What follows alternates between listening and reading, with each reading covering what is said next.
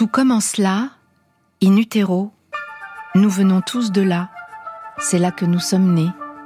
Nous avons tous été une cellule, puis deux, quatre, huit, puis des milliards et des milliards de cellules. Nous avons tous été des embryons, puis des fœtus. Nous avons connu l'origine de la vie, puis nous sommes venus au monde et nous avons enfoui le souvenir de ces neuf mois passés in utero.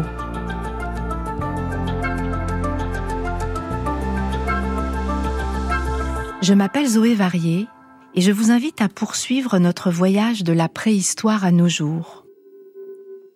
La théorisation de l'inconscient à la fin du XIXe siècle et la pratique psychanalytique ont bouleversé notre perception et notre compréhension de l'être humain. Pourtant, pendant presque un siècle, la vie fétale n'a pas été prise en compte par la psychanalyse, il faudra attendre la fin du XXe siècle pour que certains praticiens accueillent les résonances de la vie in utero de leurs patients. Le fœtus est-il le nouveau venu en psychanalyse? C'est vrai que maintenant, quand je vois une personne humaine, et en particulier si elle me fait l'honneur de venir me voir pour une psychothérapie, je l'imagine euh, adolescente, je l'imagine enfant, mais euh, j'ai aussi une interrogation sur qu'est-ce qui s'est passé pendant son premier chapitre utérin. Que vivaient ses parents au moment où elle, elle était en cette personne, où elle était en chantier, où elle était en construction? Sylvain Missonnier est psychologue clinique et psychanalyste de la périnatalité. La périnatalité est un temps de passage qui va des dernières semaines de la gestation aux premiers jours de la vie du bébé. Sylvain Missonnier aime dire qu'il est tombé dans la périnatalité à sa naissance. Son père était obstétricien et quand il était enfant, il le suivait fièrement et assistait à des accouchements. Depuis, Sylvain Missonnier est fasciné par la genèse du vivant, têtards, grenouilles, chenilles et papillons. Il est fasciné par les métamorphoses. Et la périnatalité est une période de métamorphose. Mais pourquoi s'être intéressé au fœtus? Quand j'ai été euh, embauché il y a trois décennies euh, pour euh, être psychologue clinicien dans les maternités, les gynécologues obstétriciens, les pédiatres, les sages-femmes étaient en train de découvrir la prévalence stupéfiante de la dépression postpartum en France, qui est de l'ordre de 15%. Les Anglais, les Américains euh, connaissaient ça depuis un certain temps, mais il n'y avait jamais eu de travaux véritablement euh, de qualité en France. Et quand moi j'ai été embauché, j'ai sans doute bénéficié de ça pour mon embauche. Tous ces professionnels étaient en train de réaliser que oui, il y avait un problème de santé publique majeur en France, la présence euh, alarmante de la dépression postpartum euh, chez les parturiantes, les femmes qui accouchent euh, en France. Et à cette époque-là, effectivement, ce qu'on peut appeler aujourd'hui la psychiatrie périnatale, je parle aussi de psychologie clinique périnatale, eh bien, était en train de découvrir toute la panoplie très diversifiée des troubles anxieux, des troubles dépressifs, des troubles relationnels précocissimes entre les parents et les nouveau-nés. Et là où je veux en venir par rapport à notre sujet du jour, pourquoi le fœtus et pourquoi le prénatal, quand j'étais embauché, mon cahier des charges, ma mission, c'était s'occuper du postpartum. C'est-à-dire que à l'époque, il y a 30 ans, personne n'avait l'idée qu'un psychologue clinicien, qu'un psychothérapeute avait quelque chose à faire avec le monde de la grossesse et avec le monde de la gestation. Qu'est-ce que c'est qui a fait que ça a basculé? C'est la montée en puissance du diagnostic anténatal. C'est-à-dire qu'au moment où moi j'ai commencé à travailler en maternité, les obstétriciens ont petit à petit euh, laissé tomber leur art clinique manuel de l'examen clinique avec leurs mains et c'est l'échographie obstétricale, l'imagerie médicale, la révolution de l'imagerie médicale qui a piqué la place des mains des obstétriciens et des sages-femmes. Et c'est important hein, parce que effectivement, on est passé d'un contact manuel d'une partie du corps d'un soignant qui touche le, ventre d'une femme enceinte, on est passé d'un contact manuel à un contact avec une sonde euh, échographique. La généralisation de l'échographie obstétricale dans les années 80 a radicalement changé la perception du fœtus. Jusque-là, le fœtus vivait dans une invisibilité sacrée. Avec l'échographie, la grossesse est devenue transparente. Le fœtus est passé de l'obscurité à la surexposition. Il est devenu un patient à part entière. Ce changement de statut du fœtus a transformé la pratique de Sylvain Missonnier. Petit à petit, j'ai commencé à travailler avec euh, les échographistes, sages-femmes et obstétriciens qui faisaient les échographies. Et ils ont commencé à vivre un certain nombre de choses pendant les échographies et ils m'ont envoyé des gens. Par exemple, euh, c'est c'est un exemple emblématique, mais il y a une grande diversité de, de motifs d'envoi. Des échographistes qui étaient navrés, peinés d'annoncer une anomalie euh, fétale ou euh, materno-fétale et qui, voyant euh, la tragédie tomber sur père et mère, orientés vers moi, considérant comme ça intuitivement que le traumatisme que la médecine prénatale venait d'infliger à ses parents bénéficierait d'un accompagnement avec un psychologue. Donc pour faire simple et court, j'ai vu les statistiques de mon activité complètement changer de nature. C'est-à-dire que au départ de ma carrière, l'écrasante majorité de mes interventions à la maternité, c'était après la naissance. Et petit à petit, la proportion de mes interventions en prénatal a augmenté, augmenté, augmenté. Et c'est là le point de départ de mon intérêt pour, euh, pour le fœtus, que j'ai rapidement appelé... Euh, enfant virtuel, euh, enfant potentiel, enfant en devenir, parce que soyons sérieux, c'est très intéressant euh, à observer. Les parents, ils ne parlent jamais de fœtus ni d'embryon, ils parlent de, de, mon enfant. Et les professionnels, c'est euh, quelque peu cynique et cruel, mais c'est ainsi, eh bien, ils parlent eux aussi comme tout un chacun d'enfants. Et puis quand ça commence à sentir le roussi et que l'hypothèse d'une interruption médicale de grossesse pourrait euh, se pointer à l'horizon, comme par hasard, ils parlent plus d'enfants et ils parlent de, fœtus, hein. comme si, euh, je l'interprète un peu sauvagement, comme si c'était plus facile de mettre à mort un fœtus que de mettre à mort un enfant. Dans un de ses articles, le psychanalyste explique comment le statut du fœtus est toujours pris dans un entre-deux.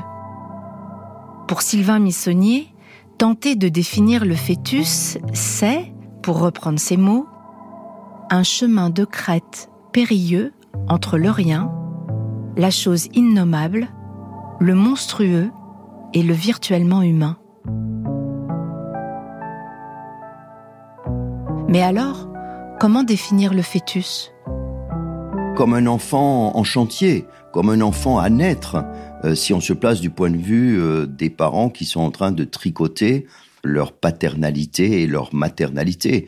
La maman est en train de devenir mère et toute la période de gestation, c'est un petit laboratoire où euh, elle va opérer un certain nombre de métamorphoses pour passer de, de jeune femme à, mère si c'est la première fois, et idem pour le père.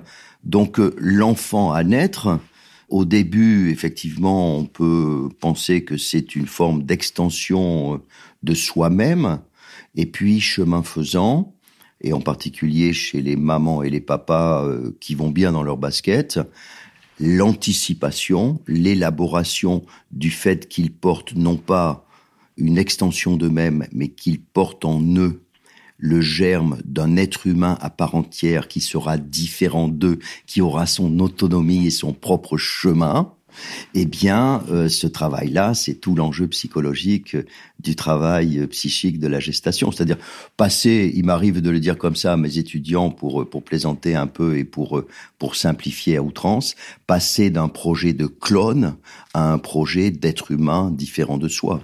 Et ça, c'est le travail des parents du couple pendant la gestation. Assurément. Et quel est le travail du fœtus? Parce que lui, il en a un aussi. Assurément. Alors, c'est formidable que vous m'entraîniez tout de suite sur l'idée d'un fœtus qui ne serait pas passivé.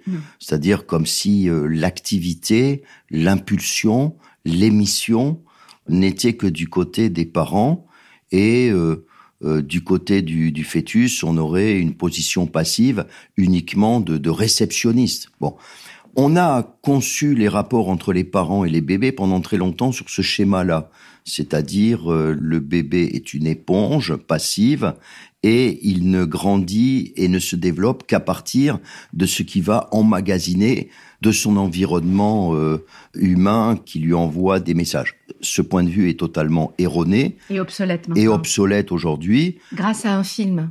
Le bébé est une personne, euh, Dolto. le bébé est une personne, c'est un temps fort euh, sur les médias françaises parce que effectivement, ce, ce formidable film est passé à une heure de grande écoute à la télévision. Donc euh, ça a eu un impact euh, sociologique tout à fait euh, considérable. Le bébé est une personne. Et à cette époque, on a compris donc enfin que le bébé n'était pas une éponge, que c'était pas un tube digestif, mais que c'était un être humain à part entière dès les premières secondes dans la salle de naissance et qu'il n'était pas simplement un réceptionniste, mais qu'il était un émetteur, un auteur-compositeur avec son style, son tempérament unique. Hein. C'est-à-dire que quand on connaît les bébés, quand on passe sa vie avec les bébés, il n'y a pas deux bébés pareils. Et, c'est toujours impressionnant de voir euh, quand dans sa même journée, on rencontre deux, trois nouveau-nés ou deux, trois bébés. On peut parler, au même titre qu'on peut parler de ce qu'on croit être le caractère des gens qu'on rencontre, on peut aussi parler de ce qu'on a perçu, de la personnalité, du tempérament, du style de chacun des bébés qu'on rencontre. Vous souriez en disant ça. Ben C'est-à-dire qu'il y en a, il y en a qui ont dû vous amuser. Et bien sûr, un de mes objets de recherche ces derniers mois et années, ça a été l'émergence de l'humour chez le bébé. Et il est clair que, comme chez les humains, il y a des humains chez qui vous sentez, au bout de trois minutes d'échange, qu'ils sont désespérément privés d'humour. Et puis d'autres avec qui vous sentez tout de suite que ça va être un rayon de soleil qui va pouvoir permettre d'égayer la vie. Et chez les bébés, tout autant. Hein. Il y a des bébés avec qui euh, l'humour dans le jeu, hein, parce que c'est par ce médium-là, par cette voix que ça passe, il y a des bébés avec qui un simple jeu de cache-cache va tout de suite être euh, un échange intersubjectif extrêmement riche et empreint éventuellement de, de sourire, d'humour et d'un plaisir partagé.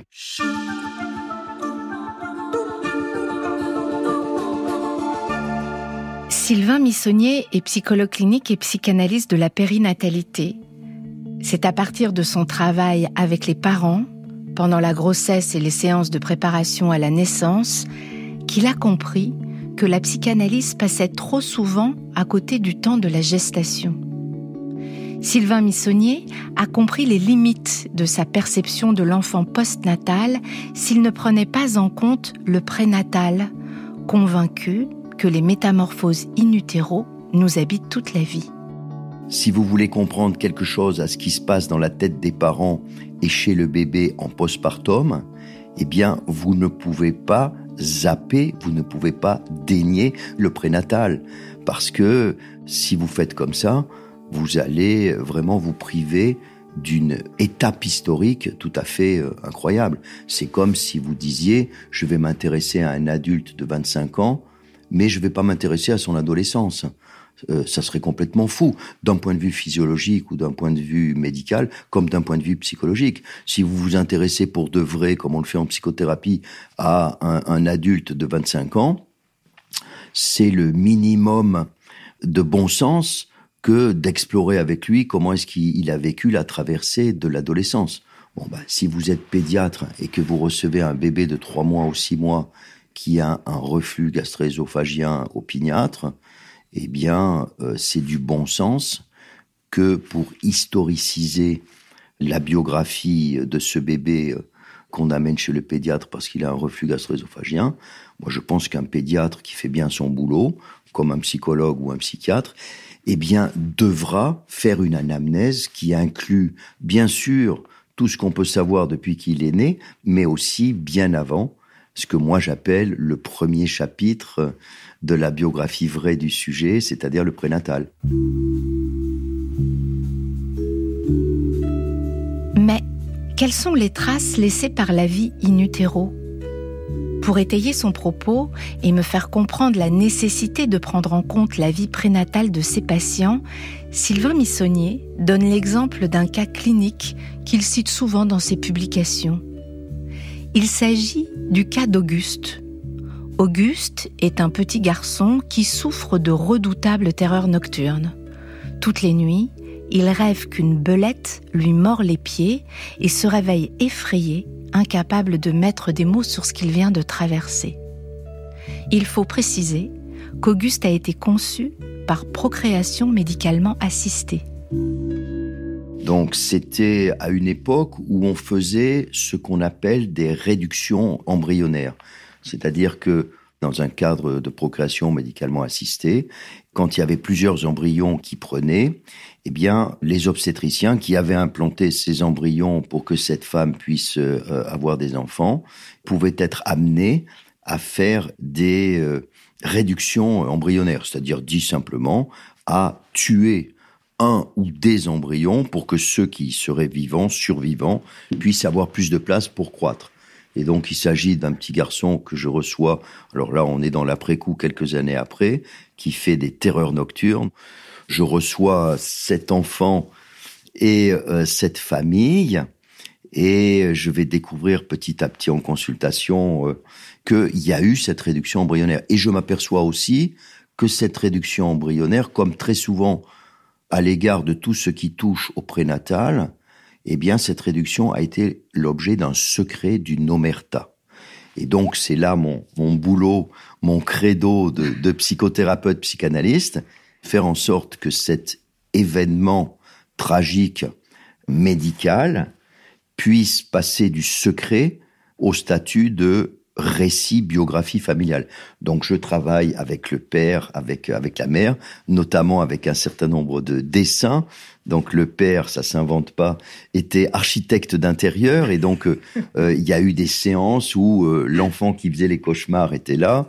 Deux autres frères qui faisaient partie de la même fratrie étaient là aussi. Le père dessine le ventre de la mère, dessine la réduction embryonnaire et c'est un peu idyllique et un peu miraculeux de le dire comme ça, mais c'est la stricte réalité. Une fois que le récit familial a été fait et élaboré pendant une ou deux séances, les terreurs nocturnes de cet enfant ont, disparu. Donc, euh, c'est quoi la résolution du symptôme? C'est le fait que j'avais permis, j'avais soutenu le fait qu'un élément, euh, les psychanalystes diraient euh, réprimé, mis au secret à la cave ou au grenier, était revenu sur la table basse de la famille au milieu du salon. C'est-à-dire que ça n'était plus une histoire secrète, mais c'était une histoire qui était largement, euh, largement partagée. La belette qui euh, grattait ou mangeait, ou je sais plus, le pied de, de cet enfant, c'était le secret.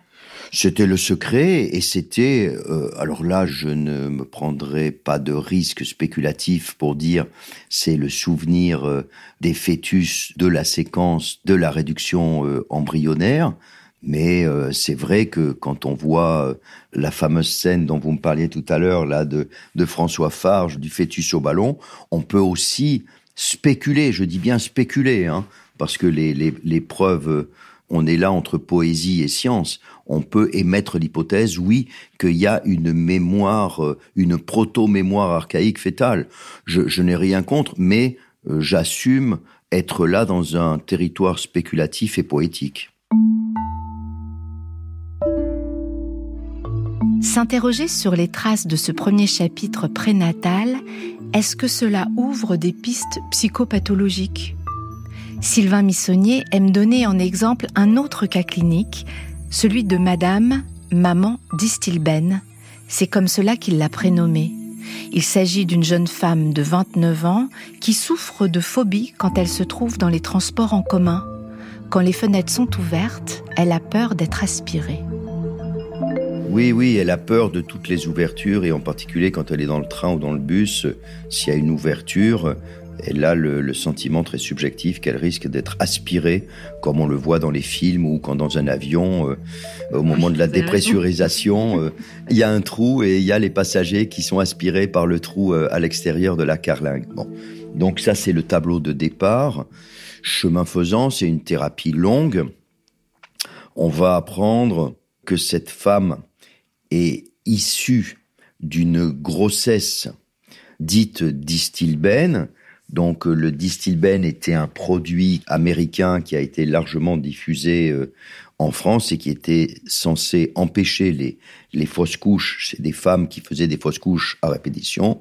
Et là où le bas blesse, c'est qu'effectivement, les Américains ont perçu qu'il y avait des effets euh, iatrogènes à cette prescription et que notamment ça provoquait des anomalies euh, utérines chez les fœtus qui avaient été euh, entre guillemets fabriqués grâce euh, au distilbène quand ces fœtus devenus euh, jeunes femmes à leur tour voulaient procréer, eh bien, elles avaient des anomalies utérines, des utérus dits des utérus distilbènes. Donc, la femme dont on parle là de la claustrophobie était effectivement une femme qui avait été ainsi conçue et qui avait euh, une anomalie euh, utérine et avait un, utérus euh, distilbène. Et là, si vous voulez, où aussi j'ai trouvé bon avec elle de, de publier son cas et de partager son histoire avec la communauté scientifique, c'est que cette femme m'a appris que dans son imaginaire, quand elle a commencé à avoir un projet d'enfant avec son homme, elle avait vraiment la représentation subjective, hein, on n'est pas là dans une raison scientifique euh, argumentée euh, euh, rationnellement, mais on est dans une pensée, dans une réalité psychique subjective. Eh bien, cette femme était persuadée que sa mère, finalement, n'avait rien pour devenir mère, ne souhaitait pas, ne désirait pas, au fond, devenir mère, et que finalement, les, les fausses couches à répétition n'étaient que la traduction somatique de son non-désir d'enfant, et que si elle, elle était née, c'était plus grâce au distilbène que au, désir, au de désir sa de sa mère et de son père. C'est-à-dire qu'elle elle imaginait qu'elle avait dû elle-même s'accrocher, s'accrocher, s'accrocher, qu'elle était sans arrêt menacée d'être éjectée. C'est ça, c'est exactement ça. C'est-à-dire que dans la, c'est pas péjoratif de dire que dans la fantasmagorie, dans la fiction mm. qu'elle avait fabriquée, eh bien, effectivement, elle s'imaginait, elle avait une image précise qu'elle avait vue à la télévision où on voit ces euh, alpinistes de très haute montagne qui installent leur campement sur une paroi absolument incroyablement lisse. Et on se dit mais c'est pas possible. Dormir euh, quand je suis dans mon lit au repos je suis peinard je suis pas en train de me demander si le, vent va emporter le, le campement. Et c'est vrai que elle avait cette image de elle fœtus embryon fœtus dans l'utérus de sa mère, elle avait cette image fictive et poétique qui correspondait à la précarité, c'est de ça dont il s'agit, d'une survie plus que d'une vie euh, tranquille, comme ces alpinistes euh, qu'on voit en photographie qui vont, euh, incroyable mais vrai, passer une nuit à dormir, accrochés à des pitons sur une surface lisse de, de la montagne.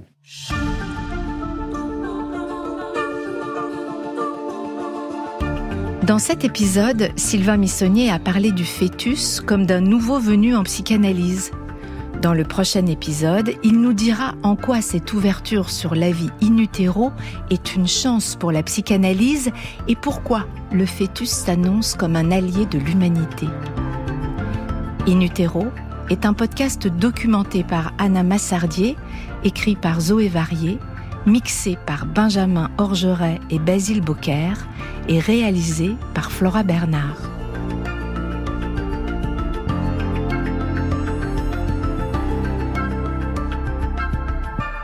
In est un podcast original de France Inter.